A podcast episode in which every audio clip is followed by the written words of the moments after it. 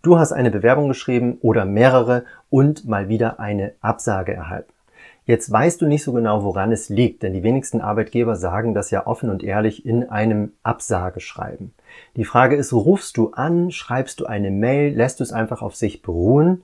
Es gibt tatsächlich Mittel und Wege, die Absagegründe zu erfahren und es ist super, super wertvoll für dich, für deinen künftigen Bewerbungsprozess zu wissen, was du vielleicht verändern kannst. Und es ist auch einfach richtig gut und beruhigend zu wissen, dass es manchmal gar nicht an dir als Bewerber lag, sondern dass ganz andere Gründe ausschlaggebend für die Absage waren.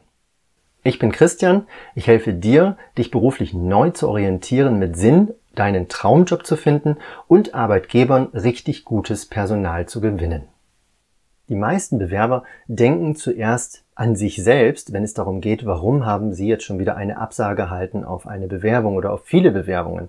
Dabei geht es gar nicht so sehr um die Bewerber oder um die Unterlagen, sondern häufig sind interne Gründe in der Firma tatsächlich eher ausschlaggebend dafür, dass eine Absage geschickt werden muss teilweise. Deswegen für deine Entlastung als Bewerber, du machst nicht unbedingt etwas falsch, sondern du bist vielleicht zum falschen Zeitpunkt am falschen Ort und kommst deswegen nicht zum Zuge. Zum Beispiel schreiben Arbeitgeber tatsächlich Stellenangebote aus, um den Markt zu testen. Das heißt, wie viele Bewerbungen kommen überhaupt rein, wenn man denn da jemanden suchen würde. Das heißt, es wird gar nicht unbedingt jemand gesucht. Oder Arbeitgeber haben laufend Stellenausschreibungen draußen, aber im aktuellen Zeitpunkt brauchen sie keinen. Sie lassen trotzdem einfach mal die Bewerbung laufen für den Fall, dass dann irgendwie der Superkandidat auftauchen würde, dann würden sie sich vielleicht doch überlegen, jemanden einzustellen. Das sind nicht unbedingt Fake-Bewerbungen, aber es sind halt Bewerbungen, wo jetzt auch nicht unbedingt dringend jemand gesucht wird und dementsprechend kriegen die meisten Bewerber auf solche Stellenangebote einfach auch Absagen.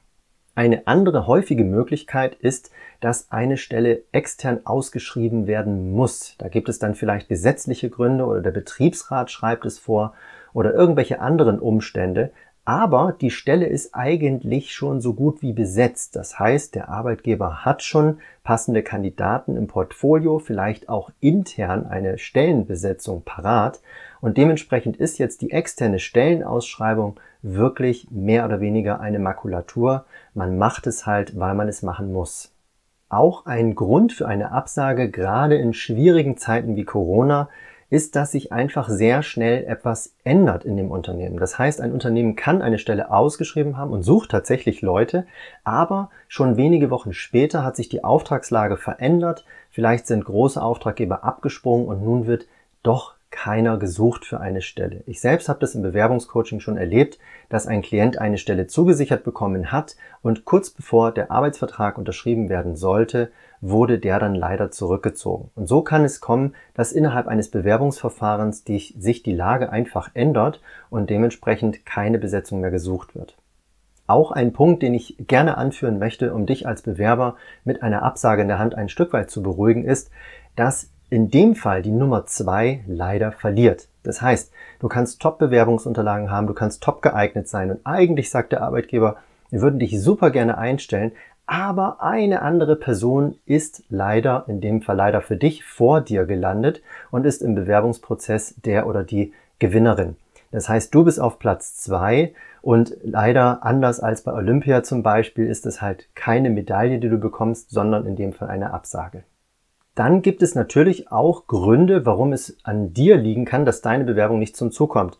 Und die häufigsten Gründe tatsächlich für eine Ablehnung sind ganz einfach und die kannst du vermeiden, nämlich Rechtschreibfehler, Zeichensetzungsfehler, Formatierungsfehler. Fehler jedweder Art stoßen bei den meisten Arbeitgebern einfach wirklich sauer auf. Sie zeigen einfach auch, dass du vielleicht nicht gewissenhaft oder sorgfältig genug arbeitest. Selbst wenn du dann im Anschreiben erwähnst, du bist super sorgfältig und gewissenhaft, das ist ja noch unglaubwürdiger, wenn deine Unterlagen nicht sorgfältig durchgearbeitet sind. Ein anderer häufiger Fehler im Sinne von da fehlt etwas, ist, dass die Ansprache unpersönlich ist. Das heißt, du solltest den Arbeitgeber immer persönlich ansprechen, möglichst eine Person, die du als Kontaktperson herausgefunden hast, aus dem Personal oder eben aus der Fachabteilung, bei der du arbeiten möchtest. Ein weiterer Grund sind Lücken im Lebenslauf. Wenn du Lücken im Lebenslauf hast, also keine Angaben zu Zeiten, die länger als ein, zwei Monate sind, dann kann es sein, dass dich Arbeitgeber sofort aussortieren, weil einfach eine wichtige Information fehlt und man sich als Arbeitgeber fragt, warum ist jetzt da keinerlei Information drin? Gibt es da was zu verbergen? Auch deine Gehaltsvorstellung kann eine, ich würde mal sagen, nicht passende sein, weil es kann nämlich tatsächlich auch sein, dass sie zu niedrig ist. Also sie muss nicht unbedingt zu hoch sein, sondern sie passt letztendlich dann nicht zu dem Arbeitgeber. Wenn sie zu hoch ist, dann bist du letztendlich mit deinem Angebot, was du machst, zu teuer oder dein Angebot ist nicht klar genug, dass es so viel wert ist. Oder du bietest dich zu günstig an und bist damit unglaubwürdig in deiner Qualifikation. Fehlende Kenntnisse oder Erfahrungen sind natürlich auch ein häufiger Grund. Wenn du tatsächlich keinerlei passende Erfahrungen oder Kenntnisse vorzuweisen hast für einen Job, dann kannst du daran auch nicht viel ändern. Wenn du allerdings diese passenden Kenntnisse und Erfahrungen im Lebenslauf gar nicht angegeben hast, dann solltest du das schleunigst tun. Fehlende Qualifikation im Sinne von nicht ausreichende Ausbildung, Studium oder nicht passend oder vielleicht auch nicht die entsprechenden Weiterbildung ist auch ein häufiger Grund, gerade wenn du im Quereinstieg unterwegs sein solltest. Umgekehrt gibt es auch den Grund der Überqualifizierung. Das heißt, du bietest im Lebenslauf etwas an, was nicht unbedingt gebraucht wird in dem Job, den du haben möchtest. Das wirkt nicht unbedingt gleich negativ, weil wenn jemand hochqualifiziert ist, ist das natürlich erstmal super, aber es kostet wahrscheinlich auch den Arbeitgeber mehr Geld. So denkt er zumindest. Da solltest du aufpassen, dass du die Überqualifizierung im Lebenslauf nicht oder nicht zu stark sichtbar machst.